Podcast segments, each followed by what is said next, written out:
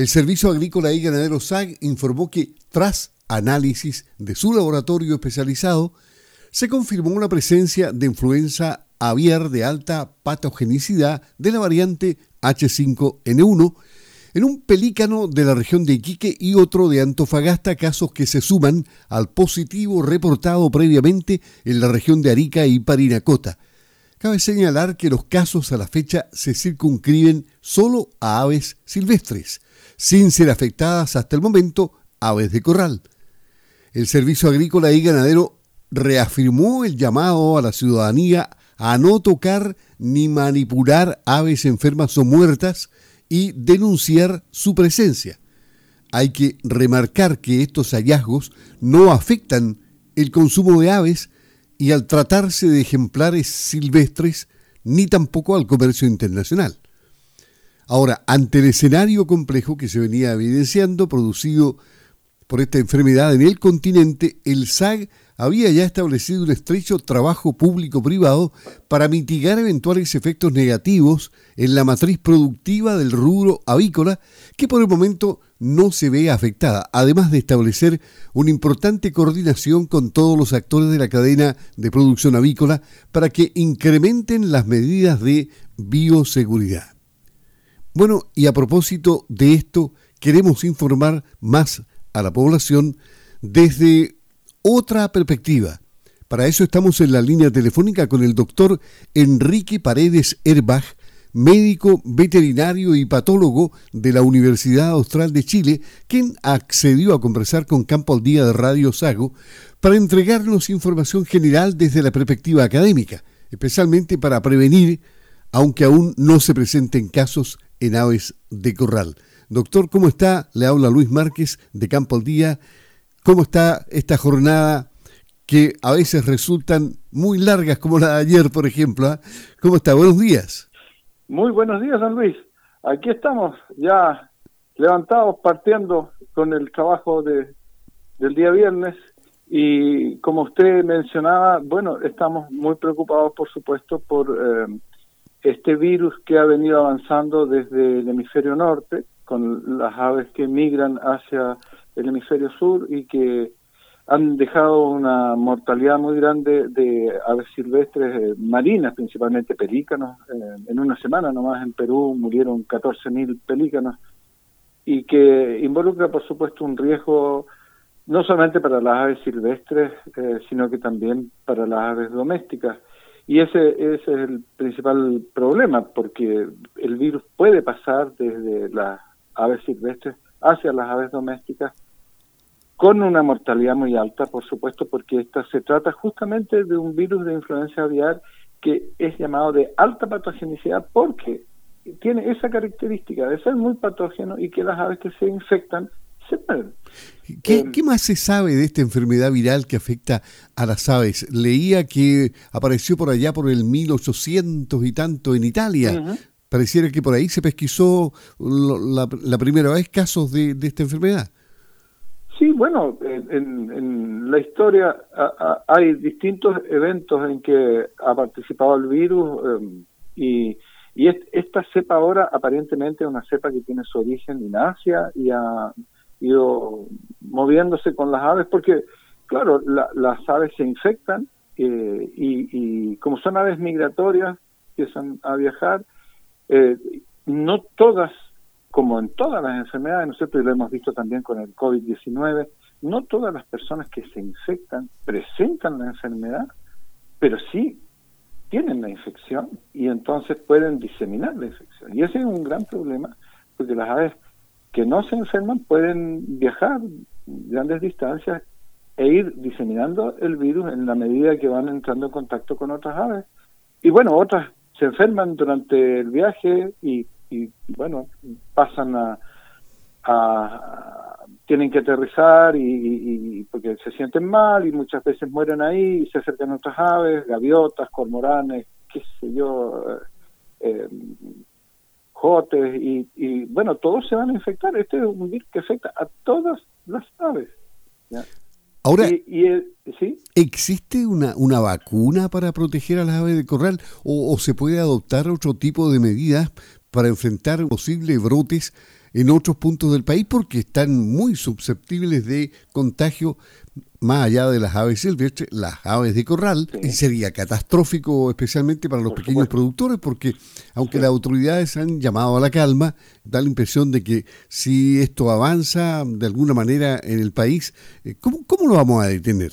Esa es la gran pregunta. Eh, mire, don Luis, yo no tengo claridad si existe vacuna para las aves, eh, pero también lo sabemos que los virus de influenza que hay, hay distintos virus de influenza que afectan a distintas especies animales y usted ve que nosotros como seres humanos tenemos que vacunarnos todos los años contra el virus de influenza y siempre es una vacuna nueva porque el virus va mutando de año en año. Y, tengo entendido que en las aves pasa lo mismo. Entonces, eh, probablemente no hay una vacuna que sea efectiva. Por eso, también, todas las medidas eh, de prevención que están eh, presentando el servicio agrícola y ganadero en el sentido que las personas que encuentren una ave enferma o que encuentren aves muertas, que no las manipulen, que no las tomen, que no las muevan, que no las lleven a ninguna parte, sino que den el aviso que encontraron una ave enferma, muerta, y, y el SAC procederá. Porque, ¿qué, ¿qué pasa? Que la persona que manipula una ave puede ser que no se infecte, pero puede llevar el virus y a lo mejor en su casa tiene gallinas y las gallinas se van a enfermar y se van a morir. Y, eso es lo que nosotros como país en el fondo queremos evitar. Por supuesto que sería lamentable que el virus llegue y afecte a la población. Mire, aquí en Valdivia, por ejemplo, tenemos el humedal del río Cruces que en este momento tiene una población de 10.000 cisnes. En, el mes pasado eran 8.000, este mes ya son 10.000 porque los cines se mueven, los cines de cuello negro, y, bueno, al mismo humedal llegan aves migratorias, y entonces eh, tenemos ese temor, ¿no es cierto?, de que pueda haber eh, un gran compromiso de estas, y, sería, por supuesto, que trágico. Mire, hace años atrás, para que usted tenga una idea, hace años atrás, muchos años atrás, hubo una gran epidemia del virus Newcastle, que afecta también a las aves, y afectó a muchas aves silvestre y, la torcaza fue una de las más afectadas, tan afectadas que se pensó que la torcaza iba a desaparecer como especie, porque afectó a miles de torcasas. Sin embargo, bueno, algunas sobrevivieron o no se infectaron, porque estaban más alejadas, y esas son las que finalmente repoblaron, ¿se fija? Y, y es lo que va a pasar, ojalá que no pase, pero que puede pasar con las aves silvestres. Claro. bueno, si eh, eh, llega eh, a las aves domésticas, eso va a ser trágico, porque va, van a morir. La mayoría va a morir. Y, el, impacto, el impacto económico es tremendo eh, si lo miramos a nivel global, porque muchas economías se ven afectadas por, por una por una eh, plaga o peste de este tipo, ¿no? Pero por supuesto, mira, el, el impacto económico es tremendo en el caso en que se presenta en aves domésticas. Es tremendo porque puede ser que sea un pequeño agricultor que tiene su gallinero y se le murieron sus gallinas. Y ese pequeño productor, ¿cierto? Se le terminan las aves, los patos, los gansos, los pavos que tenga. Eh, y esos son los que le iban a proveer de huevos, de carne durante el año. ¿Ya? Entonces, para esa persona, por supuesto, para ese grupo familiar, puede ser desastroso. Pero también es desastroso para la industria avícola si es que el virus llega a entrar a un plantel avícola, porque como medida de prevención hay que eliminar a todas las aves que estuvieron en contacto, y no solamente en ese plantel o en ese pabellón, sino que en un radio de acción, porque el virus también se moviliza muy rápido con el viento, por ejemplo. Y entonces hay que tomar un radio de acción. Por eso que aquí, usted lo mencionó, hay, hay un trabajo mancomunado público-privado, porque esto, esto es de interés nacional, la, la llegada del virus, porque afecta todo el país y afecta a la economía del pequeño productor y afecta a la economía del gran productor, afecta a la economía. Piensa usted que nosotros podemos tener barreras para arancelarias en el sentido, Chile exporta carne de pollo, exporta carne de pavo, y si tenemos el virus en, unos, en los planteles se va a cerrar la exportación, no vamos a poder exportar, eh, y eso sería, por supuesto, que muy trágico para nuestra economía como país, ¿se fija? por eso que el SAC está empeñado en que, primero en una campaña de difusión, de información, de que las personas sepan que este es un virus peligroso, que no hay que manipular las aves, que hay las personas que tienen gallinas, por ejemplo, tienen que tratar de mantenerlas más cerradas. Es muy difícil en el campo y, también en la ciudad, si una familia tiene un gallinero, porque van a llegar aves, siempre llegan gorriones, llegan palomas. En el campo, bueno, la multiplicidad de aves silvestres que pueden traer el virus. Entonces también es muy difícil. Uno podría encerrar a la gallina en pabellón cerrado, ¿no es cierto? Pero eso es prácticamente imposible de realizar. Entonces hay que tratar de que si se detectan aves enfermas o muertas, dar inmediatamente cuenta. El SAC tiene un plan de contingencia en el cual tienen que eliminar esas aves rápidamente y todo el material que estuvo en contacto con las aves, desinfectar esos sitios de, forma tal que el virus que puede haber quedado en el suelo eh, desaparezca. Es, lo que se puede hacer, más que eso. ¿no? Y, y por supuesto que aquellos que tienen planteles avícolas tienen que extremar las medidas de bioseguridad, eh, no permitir que entren personas que no estén autorizadas, tienen que tener sistemas de de desinfección a la entrada del plantel para que no acarreen el virus y que lo traen en los zapatos, por ejemplo. Claro. Ahora, eh, doctor, usted eh, participó en reuniones con de coordinación con el Servicio Agrícola y Ganadero SAC, me parece, ¿no? Sí, sí, por supuesto. El martes nos eh, invitó el SAC, bueno, estaban distintas organizaciones eh, del Estado, pero también del sector privado, municipalidades, eh, pequeños eh, agrupaciones de, pequeños productores, bueno, están todos muy asustados y, uno no tiene que estar asustado, pero tiene que estar preocupado y, y, tiene que saber cómo reaccionar. Y aquí la reacción primera es avisar al SAC. El SAC tiene, de hecho, están reforzando. En este momento ha, ido personal del SAG al, norte, ¿no es cierto?, en donde eh, eh, está el problema para tratar de capturar todas esas aves enfermas o muertas, eliminarlas. Hay que enterrarlas con todo un protocolo, con desinfectantes, en fin, para que el virus tampoco persista en, ese lugar, o incinerar. Por ejemplo, aquí en Valdivia, eh, el SAC ya está en conversaciones con la universidad que tiene un crematorio de forma tal de si hay aves en el perímetro urbano, eh, esas aves enfermas, me refiero muertas, puedan ser incineradas rápidamente y todo el material que estuvo en contacto con ellas para, para eliminar esos focos de infección. Dicho todo esto, le reitero el, el, tema del contagio con el ser humano, porque ya hablábamos de que no hay que manipularla, en fin. Eh, ¿Hay alguna posibilidad cierta de que el ser humano se contagie y, y, de qué forma podría ocurrir aquello? Obviamente manipulando directamente las aves eh, contagiadas y muertas. Sí, sí. Mire, la forma de contagio, una es al si alguien comiera carne de pollo cruda, que no va a ocurrir. Entonces la, la, vía de la ingestión es, muy alejada, pero sí eh, por la inhalación. Entonces si una persona manipula una ave, puede inhalar eh, partículas virales que, están en, las plumas y, eso sí que eh, es una realidad y bueno, ya hace muchos años que se describió el primer caso en humanos por este esta cepa H5N1 y, y es una realidad también. Ahora, por supuesto que en la mayoría de los casos, por lo que yo le digo, por, por lo menos las personas hacen un cuadro infeccioso, em, con compromiso respiratorio, em, pero no es mortal en la mayoría de las casos. Pero si es una persona que tiene a lo mejor otra enfermedad concomitante o un sistema inmune deprimido por, otra enfermedad, eh, puede, ser grave.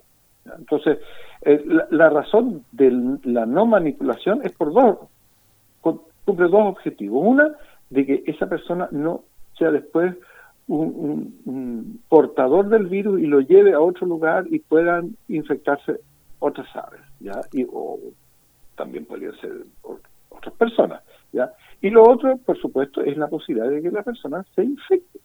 Por eso que si usted ha visto en la televisión el personal del SAC que ha estado, eh, por ejemplo, en Caldera, antes de ayer ya habían recogido 300 aves muertas eh, y ese personal anda totalmente cubierto y protegido para evitar eh, el, tener un contacto directo con el virus porque se pueden infectar. Nos recuerda, realidad. Nos recuerda los trajes que se usaban en los peores momentos del COVID-19. Sí, por supuesto, sí. Eh, es que, ah, mire, al final las medidas de bioseguridad van a ser siempre las mismas. Las infecciones cambian eh, y, bueno, ayer fue el COVID, que todavía está, pero, pero ya eh, a menor escala. Hoy día es este que afecta a las aves, mañana vaya a saber que puede aparecer y, las medidas que se tienen que tomar son siempre las mismas. Y, gracias, en el fondo, al, a la epidemia que tuvimos de COVID-19, hemos aprendido sobre cuáles son las medidas de bioseguridad. El uso de la mascarilla, por ejemplo, es muy eh, ayuda mucho ¿ya? el tener la mascarilla porque si usted tiene una mascarilla la posibilidad de inhalar las partículas virales son mucho menores también es cierto que para inhalar usted tiene que manipular bastante, digamos, que, es, un poco el riesgo. Mire, yo soy patólogo, yo hago necropsia, ¿vale? Así como autopsia en las personas, hago necropsia y abro completamente un animal que ha muerto. Y obviamente que en ese acto de abrir un cadáver, eh, uno está muy expuesto y puede inhalar, eh, muchos microorganismos y se puede enfermar, es un riesgo. Entonces, por supuesto que usamos mascarillas para minimizar ese riesgo. Y entonces, bueno, al final eh, las precauciones, las medidas de bioseguridad son siempre las mismas. Son los agentes infecciosos los que cambian, pero si uno sigue esos protocolos, entonces el riesgo es mucho menor. Entonces, si una persona, bueno, el personal del SAC es el que tiene que recoger las aves, ¿no es cierto? Pero si uno ve que ah, eh, eh, están llegando perros, por ejemplo, y a lo mejor están empezando a, morder una ave que está muerta, a lo mejor es conveniente ponerse guantes, mascarilla, pescar esa ave y meterla dentro de una bolsa de basura. Y de esa forma evitar que otros animales entren en contacto, porque ese perro, ¿qué es lo que va a hacer? Ese perro va a llevar el virus a otro lugar ese perro puede a lo mejor después vomitar eh, y entonces ese vómito van a llegar aves y se van a infectar. Entonces, bueno, la posibilidad de que otros animales, especialmente aves me refiero, eh, se infecten es, es, elevado. Entonces, claro, esta es una infección que viene por el borde costero, porque básicamente las aves van por la costa, pero a veces también hay aves que, que pasan por arriba de las ciudades, pero por supuesto que van en dirección al sur, y, ellas no van a, bajar en las ciudades. Pero ¿y qué pasa si una ave viene infectada y, a mitad de vuelo ya se empieza a sentir mal? Eh, hay reportes en otras partes de aves que han caído, han caído enfermas y, se cayeron, cayeron en el patio de la casa. Claro. Están lloviendo pelícanos, no sé, bueno, cualquier ave ¿ya?